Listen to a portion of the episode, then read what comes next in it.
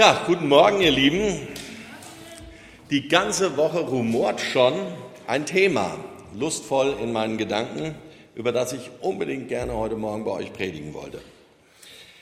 Und nachdem ich ja letztes Mal über die Dreieinigkeit und die heilige Ruach gepredigt habe, fand ich es auch ganz passend, heute über eine der geheimnisvollsten Gaben der heiligen Ruach zu predigen. Geheimnisvoll, deswegen, es drängt sich einem immer wieder mal so auf, man hat so das Gefühl, dass diese Gabe geheimnisvoll sei, über die ich heute sprechen möchte. Ich war da zum Beispiel mal bei einem EC-Jugendevent eingeladen als Sprecher und ähm, habe da in einer meiner Predigten in einem Nebensatz erwähnt, dass ich das Sprachengebet hätte. Das gehörte zu einer Geschichte, die ich so erzählt habe, war aber gar nicht das Hauptthema. Und am Nachmittag saß ich dann in der gut gefüllten Cafeteria dieses, dieser Location und dann saß mir so ein Jugendlicher gegenüber und der hat mich so ganz vorsichtig, fast ein wenig verschämt gefragt, ob ich ihm, ich hätte doch da das erwähnt mit diesem Sprachengebet, ob ich da nicht etwas mehr dazu sagen könne. Und das war so echt filmreif. Man hätte meinen können, die Musik erstirbt und alle Gesichter wandten sich plötzlich mir zu und die ganze Cafeteria sagt, ja, ganz genau, darüber würden wir auch gerne mehr erfahren. Ja, und dann habe ich dann einfach so ein Spontanseminar über das Sprachengebet gemacht und diese ganzen Jugendlichen, die haben mir erzählt, weißt du, in der evangelikalen Welt, da spricht irgendwie niemand jemals über das Sprachengebet. Und dadurch bekommt es so einen unglaublichen, geheimnisvollen Touch. Man weiß gar nicht, was ist das, wie geht das, äh, muss man da zu Boden fallen, muss man sich ekstatisch durch die Reihen rollen oder was ist das eigentlich? Und ich habe ihnen gesagt, wisst ihr, ich glaube, in der charismatischen Welt ist das gar nicht viel anders. Da wird zwar immer nur verlangt, man müsste es haben und müsste es irgendwie einsetzen, aber erklärt wird es einem auch nicht groß. Also ich habe wenige Hauskreise oder Gelegenheiten erlebt, wo man mal so ganz locker darüber ins Gespräch gekommen ist. Und deswegen möchte ich immer wieder so gerne über das Sprachengebet predigen und reden, um es aus so einer dunklen Ecke herauszuholen und zu zeigen, dass es bei der Glossolalie, wie das Sprachengebet auf Griechisch heißt, um einen Akt des Gottvertrauens geht. Und deswegen hat die Conny vorhin gesagt, sowohl bei den Kindern unten wie bei uns hier oben geht es um Gottvertrauen. Nur von einer anderen Perspektive aus. Es geht um Gottvertrauen beim Sprachengebet und nicht darum, anderen Menschen irgendwie so eine übernatürliche Show zu liefern, dass ihnen so ein Schauer über den Rücken rieselt und sie dann aber doch verständnislos zurückgelassen werden. Und genau das ist ja die Gefahr auch, wie Menschen das Sprachengebet immer wieder missbrauchen, ähm, dass sie dann so halblaut in Sprachen beten, so dass möglichst die, die drumherum sind, es auch hören, damit man weiß, ah, das ist einer, der ist besonders vom Geist begabt und der ist jetzt irgendwie in anderen Sphären. Darum geht es aber gar nicht beim Sprachengebet. Eine Begegnung mit dem Sprachengebet lässt einen eben nicht mit so einem unverständlichen Gefühl zurück, mit einem Gefühl, das ihr jetzt gleich nach dem nächsten Video, das ich euch mitgebracht habe, fühlen werdet. Ähm, da geht es nämlich auch um etwas Unverständliches. Und wir wollen mal schauen, ob das.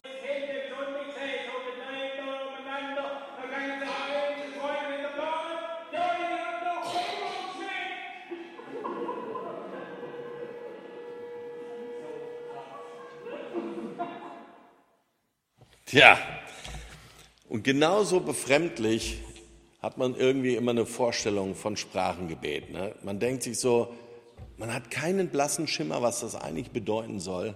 Und was uns lässt ein total verständlich, unverständlich zurück. Man fragt sich, was soll das? Wozu soll das Sprachengebet denn eigentlich gut sein? Was kann das schon bringen? Das sind so Fragen, die sich immer wieder um dieses Thema herum ranken. Und dann erzählt man auch nicht so gerne offen irgendwo, dass man äh, das Sprachengebet selber hat oder dass man sich vielleicht nach dem Sprachengebet sehnt, weil man dann nämlich auch schnell so komisch angeguckt wird. Ich jedenfalls, habe es ja schon gesagt, komme in seltene Situationen, wo man einfach mal beim Kaffee so da sitzt und sagt, sag mal, wie machst du das eigentlich mit dem Sprachengebet? Wann setzt du das so ein und so? Und äh, kann ich mal hören? Das traut man sich ja schon gar nicht, ne? zu sagen, äh, du hast ein Sprachengebet, kann ich mal hören?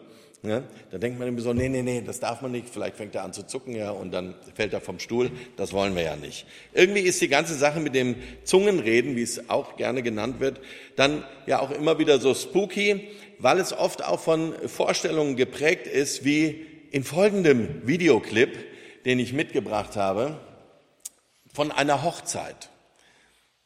Und da kommt es irgendwie über den Mann und das ist in den Nachrichten.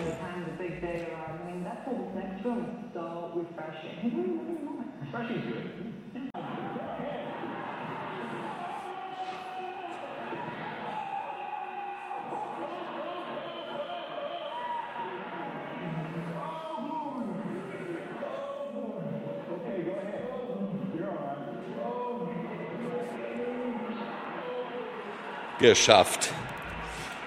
Und weil wir solche Videos immer wieder im Hinterkopf haben, gibt es immer wieder so eine Auseinandersetzung über den Charakter des geistgewirkten Zungenredens oder Sprachenredens, der Glossolalie.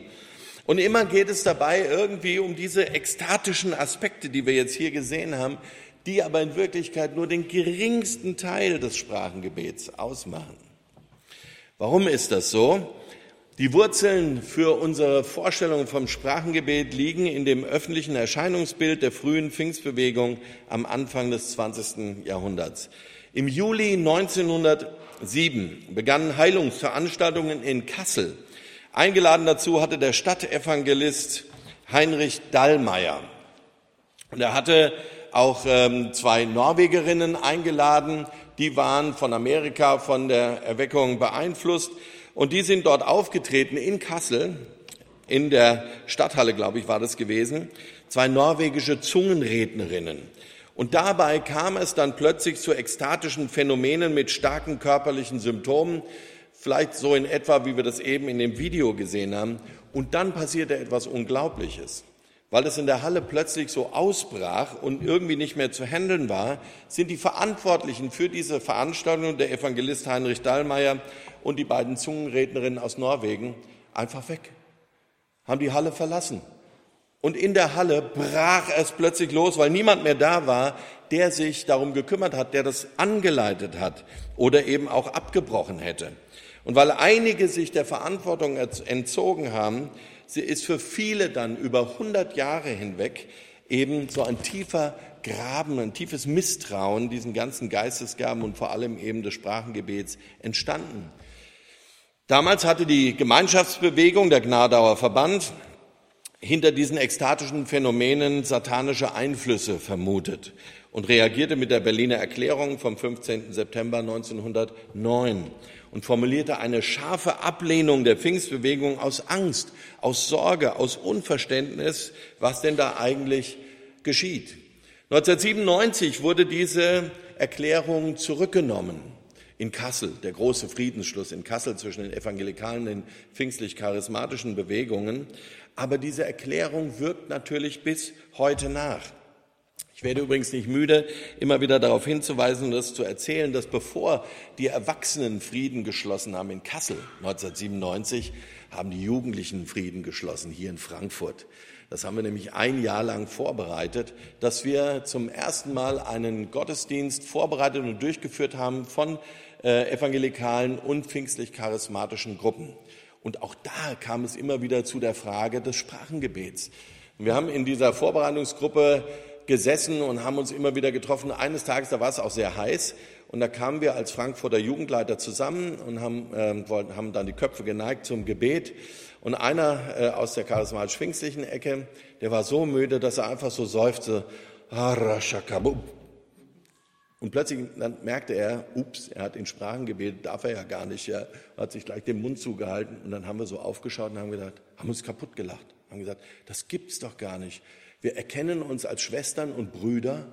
Und dann darf einer von uns, der halt sowas macht, das nicht machen. Das ist doch doof. Wenn wir alle in der Gegenwart Gottes sitzen und wenn er unser Haupt ist, dann darf doch jeder sich dort auch so geben, wie er ist. Ja, und das führte eben dazu, dass wir dann einen Gottesdienst in der FEG im Öderweg gemacht haben und das lief wunderbar.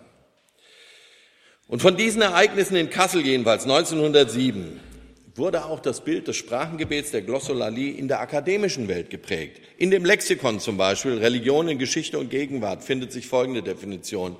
Zungenreden bezeichnet ein Reden, das weder vom Willen des Redenden ausgeht, noch in seiner Macht steht, das also psychologisch zu den Automatismen zu rechnen ist. Und amerikanische Untersuchungen aus den 20er Jahren ziehen sogar den Schluss, dass Zungenredner im schlimmsten Fall Schizophrene, im besten Fall hysterische Neurotiker sind. Hm.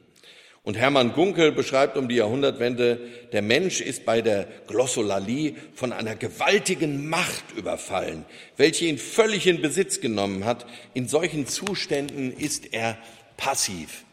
Und das alles eben geschieht und wird geschrieben unter dem Eindruck dieser Kasseler Ereignisse aus dem Jahre 1907, die ein Beobachter mal so beschreibt, es kam zu allerlei unguten Ausbrüchen einer entfesselten Ekstase, die starken Widerspruch hervorriefen. Männer und Frauen wälzten sich unter Stöhnen, Zuckungen, Krämpfen und Halleluja-Geschrei auf dem Boden. Auf dem Gipfelpunkt der Erregung setzte das Zungenreden ein. Ich glaube aber, wie gesagt, dass das nur ein völlig untergeordneter Aspekt des Sprachengebets ist. Wir finden diesen Aspekt vielleicht ein, zweimal in der Bibel. Bei König Saul, als der unter Zuckungen nackt im Straßengraben liegt und in Sprachen redet, und bei Paulus, der auch immer wieder erzählt, dass er ständig in Sprachen redet und sich wünschte, dass wir alle in Sprachen reden würden. Und deswegen finde ich es so wichtig, dass wir immer wieder auch so einen Gegenpol setzen und auch andere Beschreibungen lesen, die viel, äh, viel ruhiger klingen, wie zum Beispiel von Arnold Bittlinger, einem evangelisch-lutherischen Theologen, der schreibt in einer grundlegenden Schrift zur Sprachenrede, Glossolalie ist eine Sprache, kein Stottern, kein Stöhnen, kein Jauchzen, kein Lallen. Die Bezeichnung der Zungenrede als ekstatisches Reden ist falsch und irreführend. Der Sprachenbeter ist bei vollem Bewusstsein, er hat völlige Kontrolle über sein Sprechen, er kann nicht nur jederzeit anfangen und aufhören, sondern er kann auch laut oder leise, langsam oder schnell reden. Und dazu habe ich euch noch ein drittes, ist dann aus letzte, ein drittes Video mitgebracht von zwei alten Männern, die ganz ruhig auf einer Parkbank sitzen und chillen und ganz locker in Sprachen reden.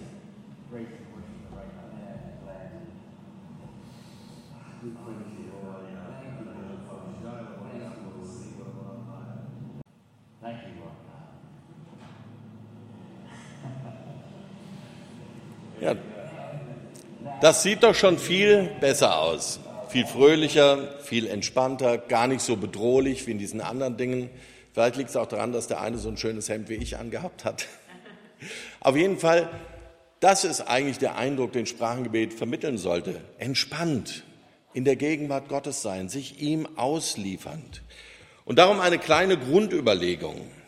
Die Gaben des Geistes sind, genauso wie die Frucht des Geistes, dazu da, uns Jesus ähnlicher zu machen und uns jeden Tag an den Orten, an denen wir sind, ein Leben in der Nachfolge Jesu zu ermöglichen. Charismen sind Auswirkungen der Gnade im Alltag und dazu habe ich euch eine Folie mitgebracht. Das Ziel mit der Beschäftigung, der Beschäftigung mit den Charismen ist wie bei allen anderen Glaubensdingen auch die Liebe zu Jesus und zu den Menschen. Das ist das Wichtigste bei all den Charismen. Und dann geht es aber in einem zweiten Schritt bei den Charismen auch um ein tieferes Verständnis des Geheimnisses. Denn Gott ist auch ein Mysterium. Er ist nicht verstehbar, er ist größer als unser Denken, so wie ich das letzte Mal bei äh, der Predigt über die Dreieinigkeit gesagt habe. Es geht um ein Verständnis des Geheimnisses, von dem Paulus in Kolosser 1, 27 sagt, das ist das Geheimnis. Christus lebt in euch. Und darin liegt eure Hoffnung. Ihr werdet an seiner Herrlichkeit teilhaben. Und um noch besser zu verstehen, worum es bei diesem geheimnisvollen, brisanten und oft sehr umstrittenen Thema geht, mache ich heute Morgen mal wieder ein bisschen Griechisch mit euch. Alle Wörter der griechischen Wurzel char bezeichnen etwas, das Wohlbehagen erzeugt. Und das ist, finde ich, ganz wichtig, dass wir das allen Überlegungen über die Geistesgaben, über die Charismen und insbesondere auch des Sprachengebets heute voranstellen. Es geht darum, es geht um etwas, das Wohlbehagen erzeugen. Das verlieren wir Christen in der Auseinandersetzung mit diesem Thema ja so oft aus den Augen. Und dann, wenn man das aus den Augen verliert, dann erzeugen die Geistesgaben und der Umgang damit natürlich auch eher Druck oder Unbehagen. Die Charismen kommen von Gott. Sie sind ein Geschenk. Und darum sind sie natürlich etwas, das Wohlbehagen auslösen soll. Chara heißt die Freude. Charis heißt die Gnade. Und wenn jetzt zu Charis, die Gnade, wenn da noch diese Silbe Ma dazu kommt, die Silbe Ma ist eine Silbe im Griechischen, die eine Wirkung bedeutet. Da geht es immer darum, dass etwas wirksam ist, dass etwas sich auswirkt. Dann haben wir das Wort Charisma. Und das bedeutet dann wohltuende Auswirkung der Gnade.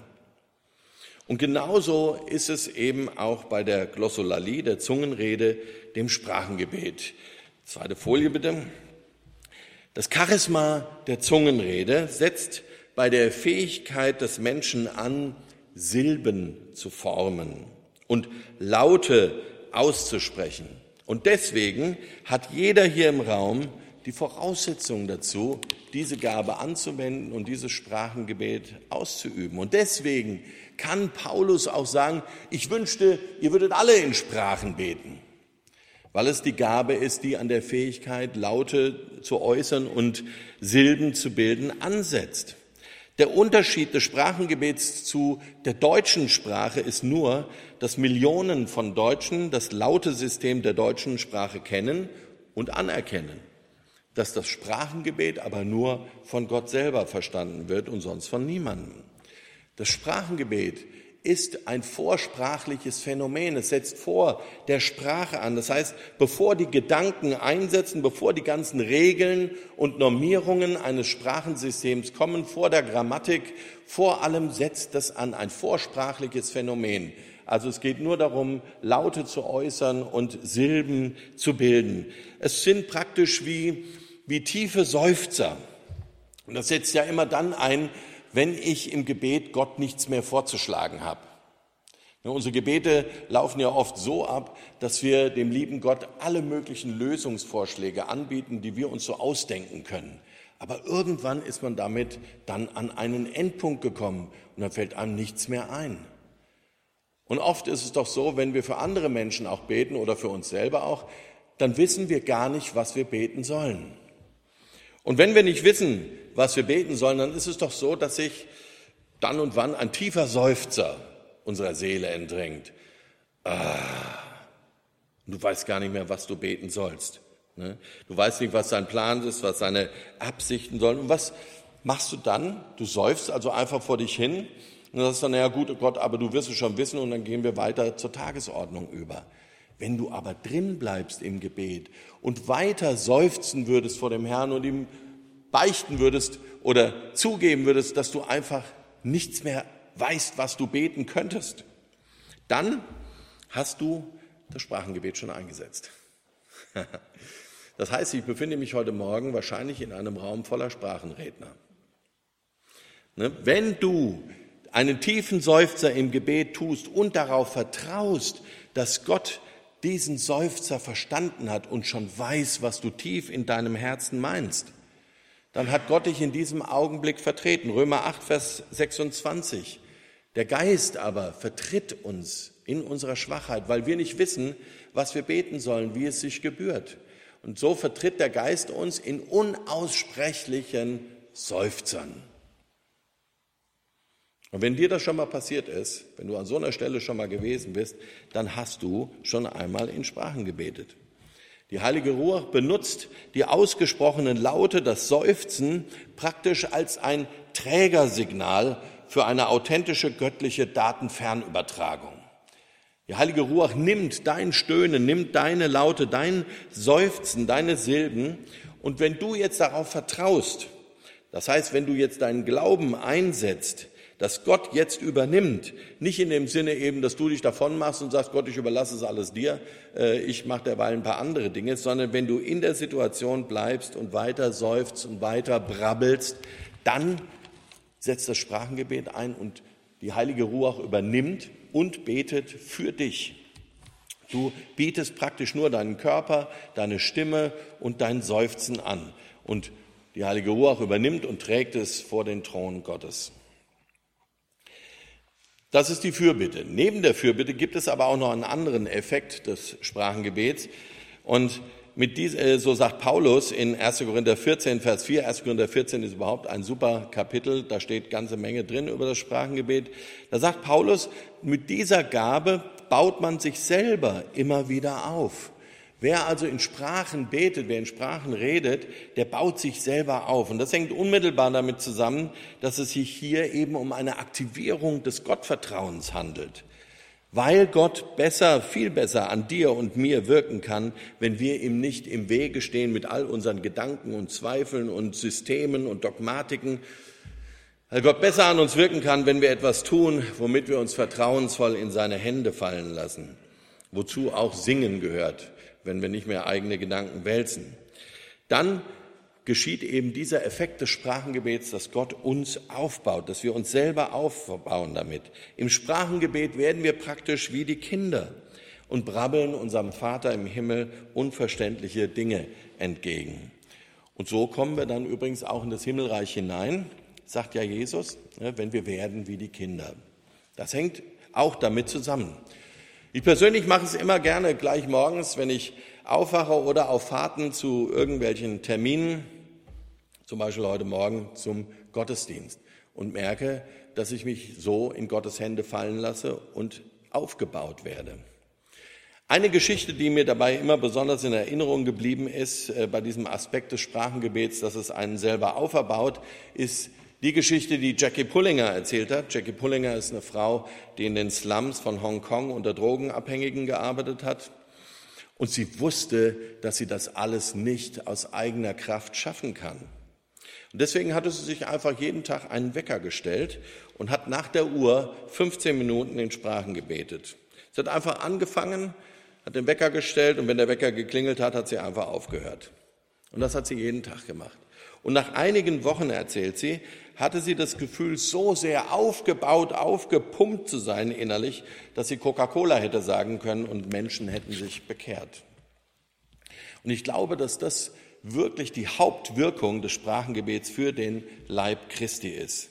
Und dass Paulus deswegen sagt, er wünschte sich, wir würden alle in Sprachen beten, damit wir aufgebaut werden und damit wir stark am inneren Menschen durch unseren Alltag hindurchgehen können. Dass es in diese Richtung des Vertrauens geht, zeigen auch zwei wissenschaftliche Untersuchungen. Zum einen der Psychiater Andrew Newberg an der Universität von Pennsylvania führte 2006 eine Untersuchung über die Vorgänge im Gehirn während der Zungenrede durch.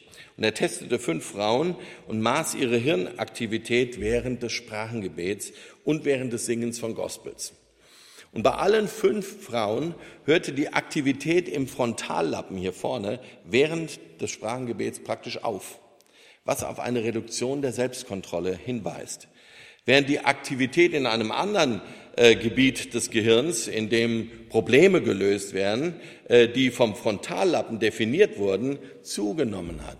Und zwar hat er das verglichen mit einer Untersuchung über Meditation, und zwar genau umgekehrt. Ne?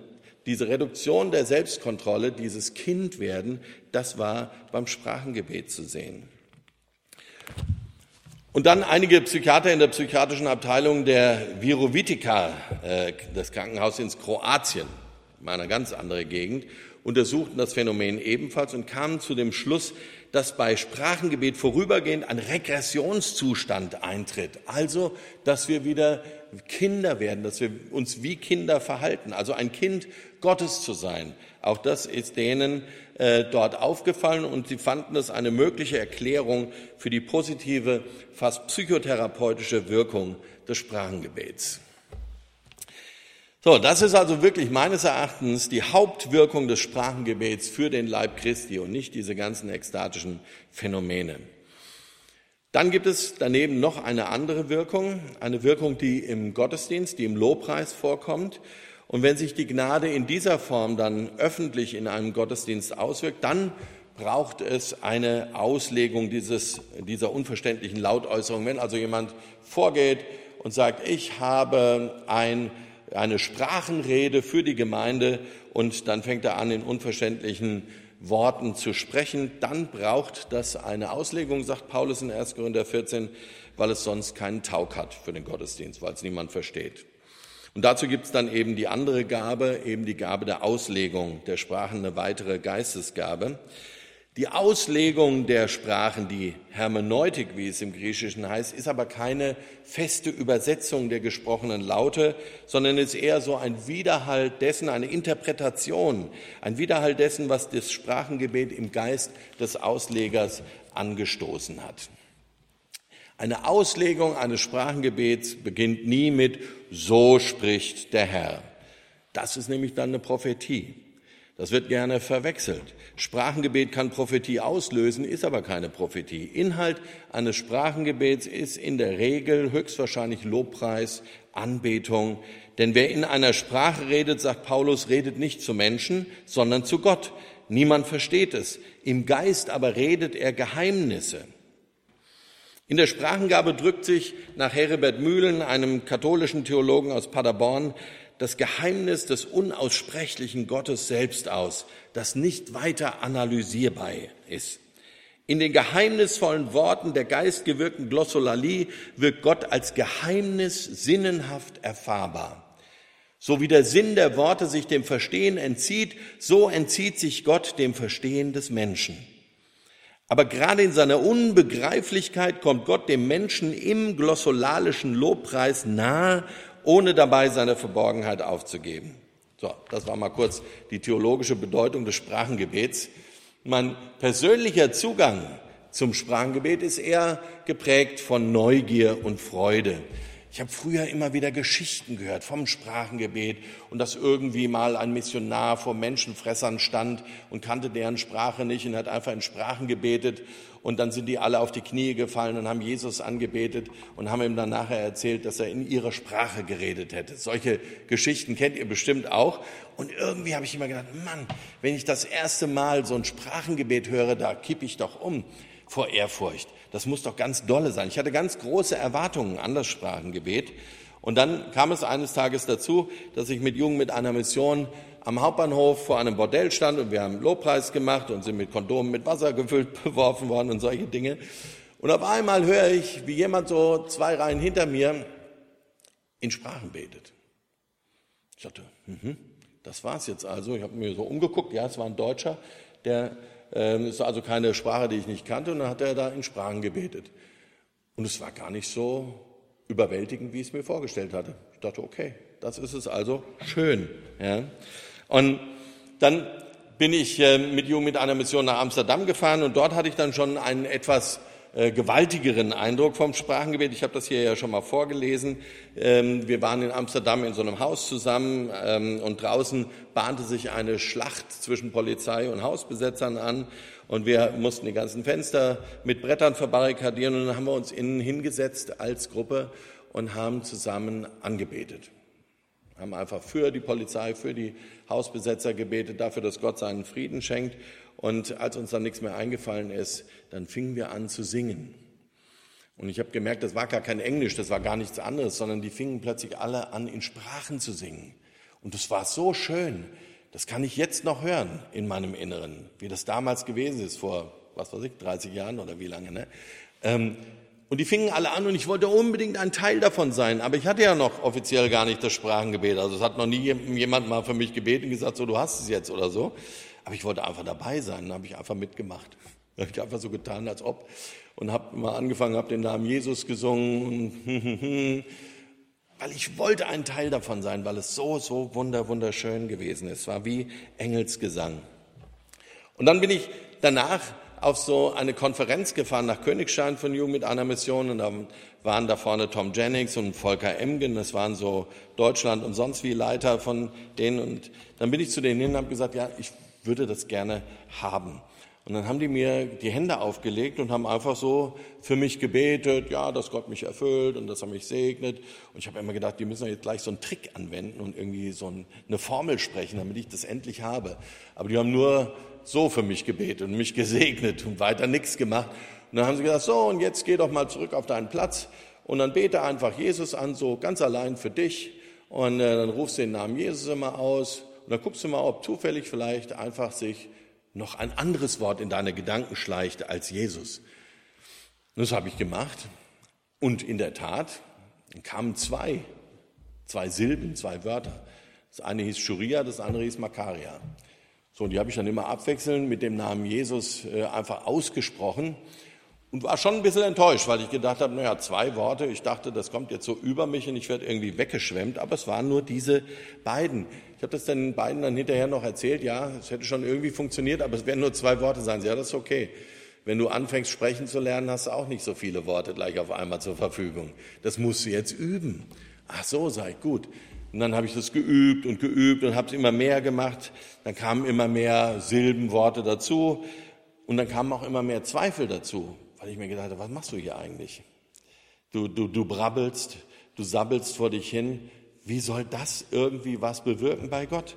Dann habe ich mir die Bibelstellen immer wieder durchgelesen, habe ich gedacht, okay, ich glaube daran, ich vertraue darauf. Dann habe ich ähm, in Gottesdiensten andere in Sprachen reden hören. Und dann äh, habe ich gesagt, du Herr Jesus, das Wort klingt aber interessant, was der jetzt so gesagt hat. Darf ich das einfach nehmen? und hatte das Gefühl, ich nehme das einfach. Es ist dann wie ein Fremdwort in meinem Sprachengebet.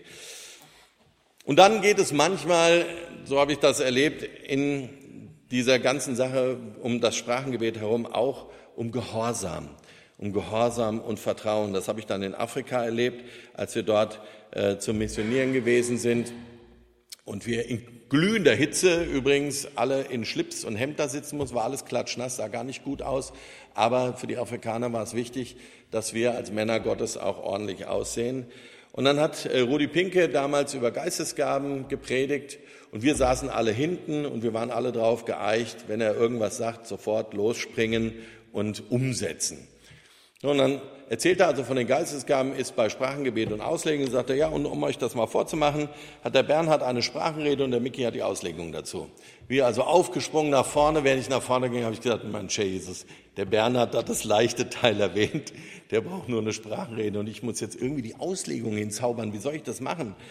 Und dann habe ich mich daran erinnert eben, dass es nicht um eine Übersetzung geht, sondern um das, was in mir dort passiert. Dann hat der Bernhard in Sprachen geredet und dann habe ich so auf mein Herz gehört und dann habe ich halt einfach das gesagt, was in meinem Herzen gewesen ist, was in meinen Gedanken gewesen ist. Und ich hätte nicht sagen können, ob das wirklich stimmt. Ich musste darauf vertrauen. Es war wieder ein Vertrauen auf Gott. Und ich habe dann, ähm, weiß nicht mehr genau, was ich gesagt habe, aber eben, es war irgendetwas über Gottes Wesen, über seine Liebe, über seine Freude an uns und solche Sachen.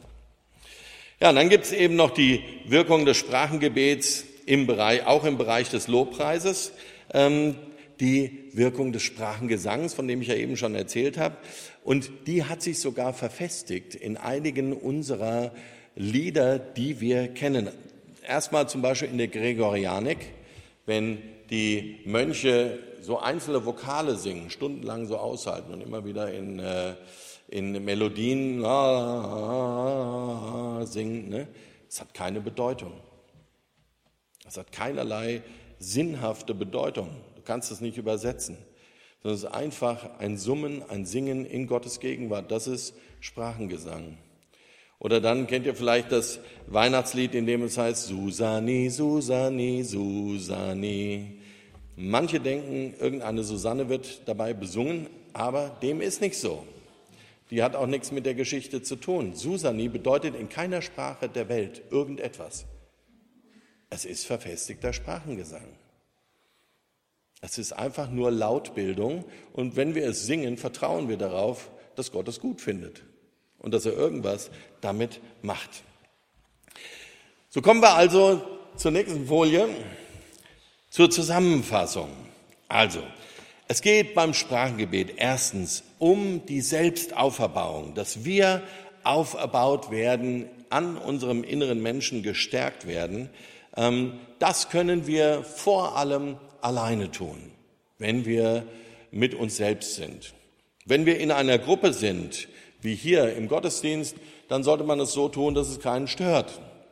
Vielleicht seht ihr manchmal, in, wenn ein Lied gesungen wird oder wenn, ich hier, wenn wir vorne in der Gebetsgemeinschaft sind, seht ihr vielleicht manchmal so, dass ich die Lippen bewege. Dann bete ich in Sprachen. Aber halt nicht so, dass ihr denkt, oh, was macht er da? Sondern so, dass es keinen stört. Das ist, glaube ich, eines der wichtigsten Punkte, dass man versucht, andere nicht zu stören, sondern die Dinge, die man im Glauben tut, in Liebe zu tun. Oder wenn man halt in der Gruppe ist und alle sind es irgendwie gewohnt und alle murmeln irgendwie in Sprachen herum, dann kann man es auch irgendwie halblaut machen, dann stört es auch keinen. Aber das ist jedenfalls die Hauptwirkung des Sprachengebets 1. Korinther 14, Vers 4. Wer in Sprachen redet, der erbaut sich selbst. Dann eben die zweite Auswirkung in Römer 8, Vers 26, ähm, die Fürbitte. Römer 8, Vers 26. Ebenso aber nimmt auch der Geist sich unserer Schwachheit an, denn wir wissen nicht, was wir beten sollen, was wir bitten sollen, wie es sich gebührt. Aber der Geist selbst verwendet sich für uns in unaussprechlichen Seufzern. Und das ist also die zweite wichtige Wirkung des Sprachengebets, dass wir Gott uns anvertrauen mit unserer Sehnsucht, mit, mit dem, was wir uns für einen bestimmten Menschen oder für uns selbst wünschen und dass wir sagen, Gott, bete du doch bitte, vertritt du uns. Wir wissen eh nicht, was wir genau da beten sollen. Auch das macht man alleine oder in der Gruppe, wenn es keinen stört, wenn alles gewohnt sind, dann kann man es auch in der Gruppe machen. Das haben wir in der Jugendkirche und auch im, im, christlichen Zentrum Frankfurt immer wieder gemacht. Wenn wir für Menschen gebetet haben, wussten, die sind alle damit vertraut, dann haben wir das so gemacht, halblaut und haben darauf vertraut, dass Gott jetzt etwas Gutes bewirkt für den Menschen. In den Healing Rooms zum Beispiel fand ich das auch immer sehr angenehm, dass man gefragt wird, ob man damit vertraut ist, ob man mit Prophetie vertraut ist, ob man mit Sprachengebet vertraut ist. Und wenn man ankreuzt, nö, dann machen sie es auch nicht. Dann halten sie sich einfach zurück ne, und beten nur in Deutsch. Und das finde ich, also das hat mich damals von Healing Rooms überzeugt. Drittens dann eben die dritte Wirkung des Sprachengebets im Gottesdienst Lobpreis auslösend. 1. Korinther 14, Vers 2. Denn wer in einer Sprache redet, der redet nicht zu Menschen, sondern zu Gott. Denn niemand versteht es. Im Geist aber redet er Geheimnisse. Das heißt, es löst Lobpreis aus, weil wir uns Gott anvertrauen und weil wir uns in seiner Gegenwart begeben. Dann die vierte Auswirkung, das geistliche Singen, also das in Sprachen singen. Epheser 5, Vers 19, wo drin steht, und berauscht euch nicht mit Wein, worin Ausschweifung ist, sondern berauscht euch mit Geist. Berauscht euch an der Ruach, steht da. Ne? Im Deutsch wird es so nett übersetzt, werdet voll Geist. Aber Paulus meint diesen Gegensatz von nicht am Alkohol berauschen, denn das bringt immer nur Ausschweifung, sondern am Geist sich berauschen, an der Ruach sich berauschen. Da ist man sicher. Und wie soll man das machen? Indem man zueinander im Psalmen und Lobliedern ähm, redet. Das sind dann äh, deutsche Texte, mehr oder weniger. Und in geistlichen Liedern dem Herrn mit eurem Herzen singt und spielt. Und da handelt es sich dann eben um das Sprachengebet. Und dann gibt es noch die schöne Stelle, die meines Erachtens eben, wie gesagt, eine untergeordnete Rolle spielt, äh, die, das Sprachengebet in der Ekstase. Ja. Ähm, da steht in 1 Samuel 19, da äh, ist David mit Samuel ist äh, vor Saul geflohen und dann hm, heißt es hier, dann hat der Saul immer irgendwie Boten dahin geschickt, um den David zu kriegen.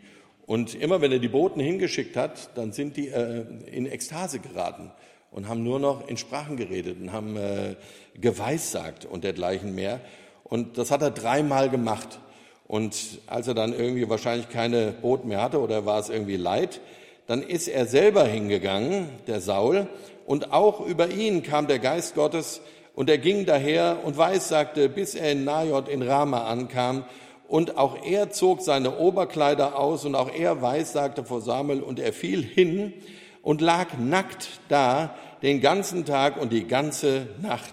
Daher sagt man auch, ist auch Saul unter den Propheten. Also ganz nackt war er nicht, hat noch die Unterhose angehabt, ja, aber das Oberkleid war weg, Unterkleid war noch da. Und dann liegt er da, der König, liegt da einen Tag und eine Nacht herum und brabbelt unverständliches Zeug. Das sind ja immer so Sachen, die stelle ich mir gerne mal so bildlich vor, wie das wäre, wenn das heute passieren würde. Das wird uns, glaube ich, ganz schön schockieren. Naja, das waren also die fünf äh, Wirkungen des Sprachengebets, die fünf Auswirkungen des Sprachengebets. Das war's, was ich euch heute Morgen dazu sagen wollte, um das Sprachengebet mal so aus seiner dunklen Ecke zu holen und um euch auch Lust zu machen, das vielleicht mal auszuprobieren und sich Gott auch mal auf diese Weise zu nähern. Und gerne äh, spreche ich auch nach dem Gottesdienst noch äh, mit euch, wenn ihr da noch Fragen dazu habt. Bete auch gerne mit euch. Und vielleicht machen wir das auch so, dass ich heute mal nicht an der Tür Tschüss sage, sondern gleich runtergehe, so dass jeder gleich auch die Chance hat, ähm, wenn er das Bedürfnis hat, äh, mit mir darüber zu reden. Ich stehe euch da unten jedenfalls gerne zur Verfügung. So, das war also die Predigt.